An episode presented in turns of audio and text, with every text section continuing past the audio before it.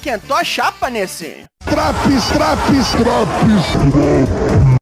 Eu sou Douglasinho do Four Corners Wrestling Podcast, este é o SmackDown de 3 de março, um novo mês em 10 minutos e pouquinho, talvez menos, bem rapidinho. Bora de Detroit nessa porra, vamos lá, vamos lá.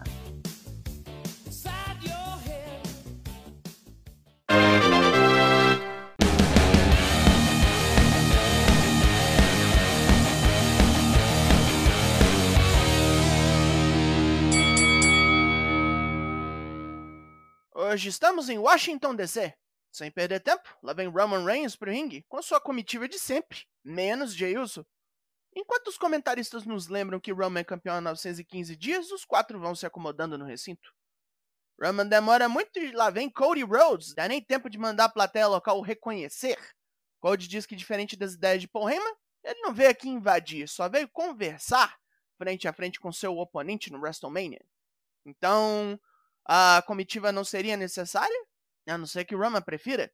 O chefe tribal dá um sorrisinho e manda os capangas vazarem, jogando seus dois cinturões no chão.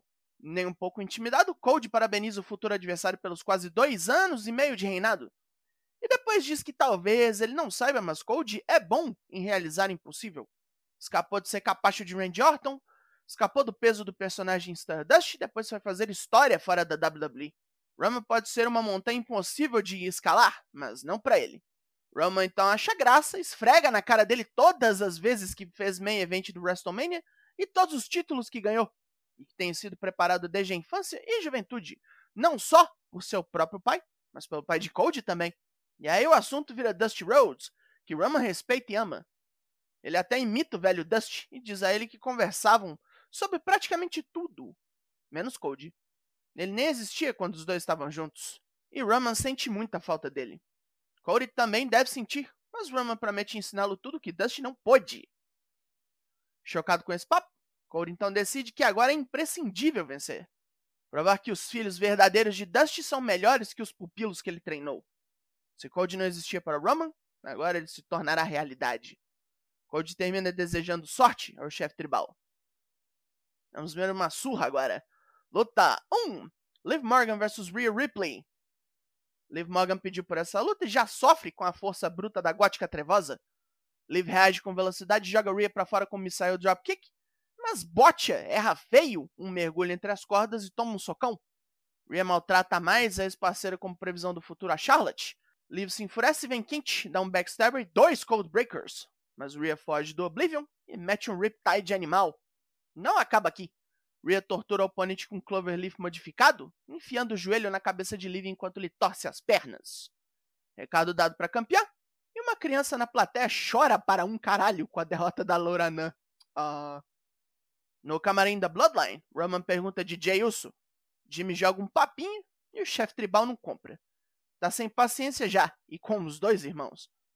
Vemos um recap da luta ruim de Karrion Cross e Rey Mysterio semana passada, onde Dominic Mysterio se intrometeu e fez o pai perder. Dominic e Rhea andam pelos bastidores falando de Charlotte e Santos Escobar cruza o caminho de ambos, falando que Adam Pearce armou uma luta entre os dois. Hoje, o luteador ensinará respeito a este bosta. E ele segue pro ringue com a máscara que Rei Mistério lhe deu. Hum, prevejo coisas ruins pro futuro dessa máscara aí. Luta 2: Santos Escobar vs Dominic Mistério. Dominic vem de jogo sujo e covardia, correndo de Escobar e cuspindo na máscara do pai. Começou. Escobar o pune com um Romero Special, mas ele escapa e pega o oponente fora do ringue com um dive. Ray Ripley dá nele um porradão e Dominic agora domina o combate, dando um tapão na cara de Escobar.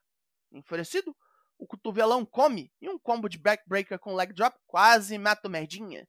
Os dois colidem feio e Dominic decide roubar para valer agora. Ele puxa um soco inglês para distrair o juiz, enquanto Rhea puxa Escobar para fora e dá nele um Riptide.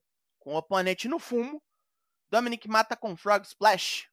Depois da luta, Dominic rasga a máscara do pai, influenciando Ray, que toma um golpe baixo do próprio filho. Que rolezinho lamentável.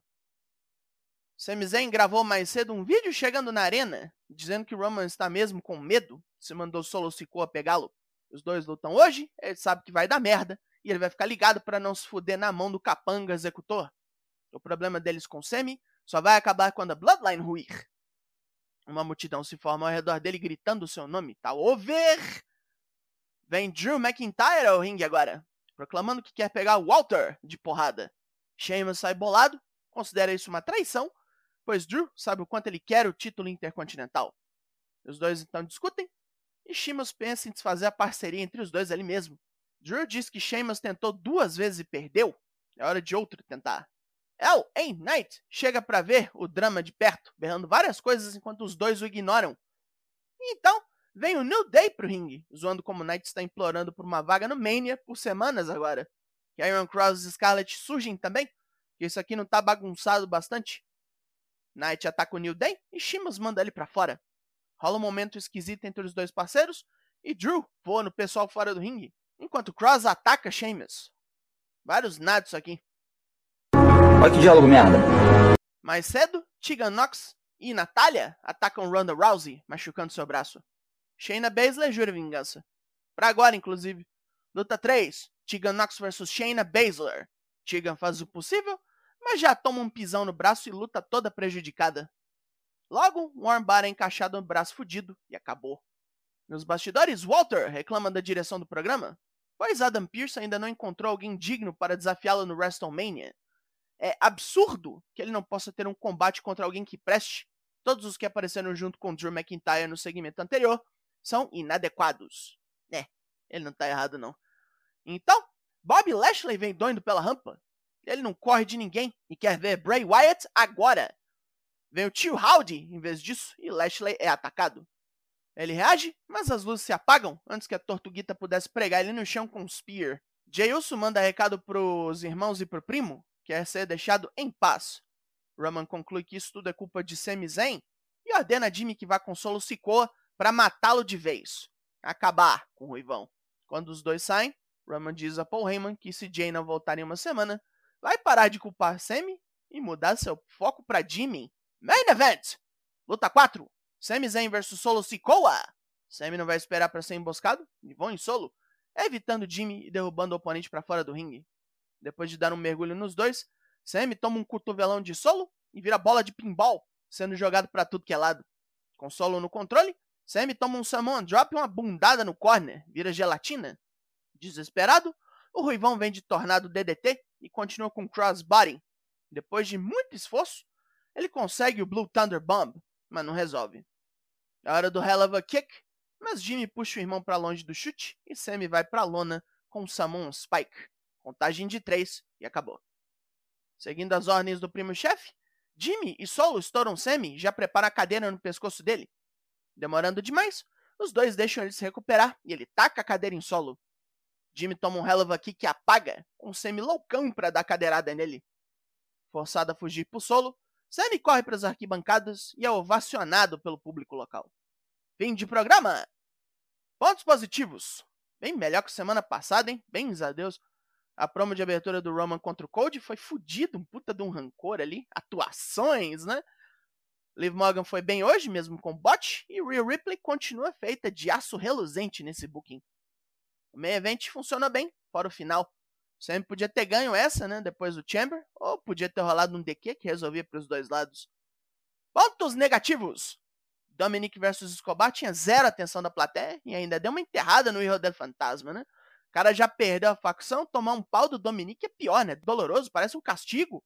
Foda-se que teve a ajuda da Rhea, foi feio. Igualmente ruim foi o rolê da Honda, como é toda semana, né? A nota desse SmackDown é 7 de 10. E foi jogado pela vitrine esse Drops, mas o Drops tá aqui, forte, sempre trabalhando para você ficar em dia com os seus semanais Raw, NXT, Dynamite e SmackDown, prontos para você pegar e ouvir a qualquer hora. Eu sou Douglas Jung e nós somos o Four Corners Wrestling Podcast. E semana que vem estamos aí. Logo mais, tem mais? E até!